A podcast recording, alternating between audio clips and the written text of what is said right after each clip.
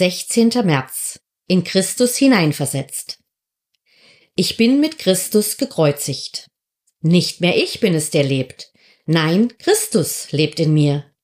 Und solange ich noch dieses irdische Leben habe, lebe ich im Glauben an den Sohn Gottes, der mir seine Liebe erwiesen und sich selbst für mich hingegeben hat. Galater 2, Vers 19 bis 20. Die Natur aller Nichtchristen ist von Sünde geprägt. Bevor sie sich für Jesus Christus entschieden haben, waren sie auch einer von ihnen. Sie waren ein Sünder, weil es für das alte Ich normal war, zu sündigen. Der natürliche Mensch kann diese Dinge weder verstehen noch erkennen.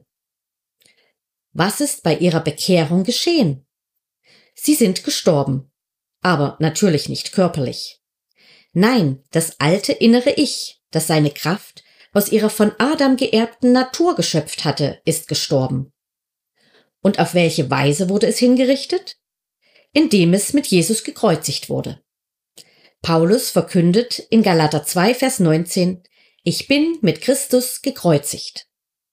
Und in Galater 6, Vers 14 weist Paulus jedes Recht von sich, auf etwas stolz zu sein, als auf das Kreuz von Jesus Christus, unserem Herrn.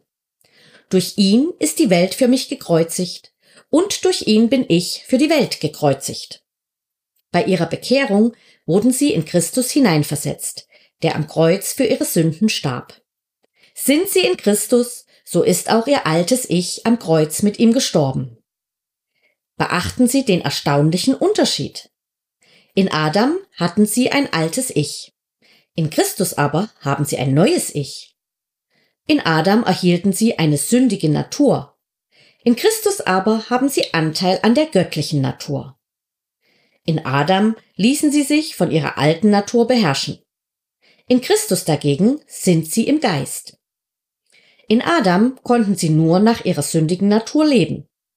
In Christus jedoch können sie wählen, ob sie nach dem Geist oder nach der alten Natur leben wollen. Sind sie froh, dass sie in Christus eine neue Schöpfung sind? Gebet. Danke, Herr, dass du mich von meiner alten, sündhaften Natur befreit hast und ich mich für ein Leben im Geist entscheiden kann.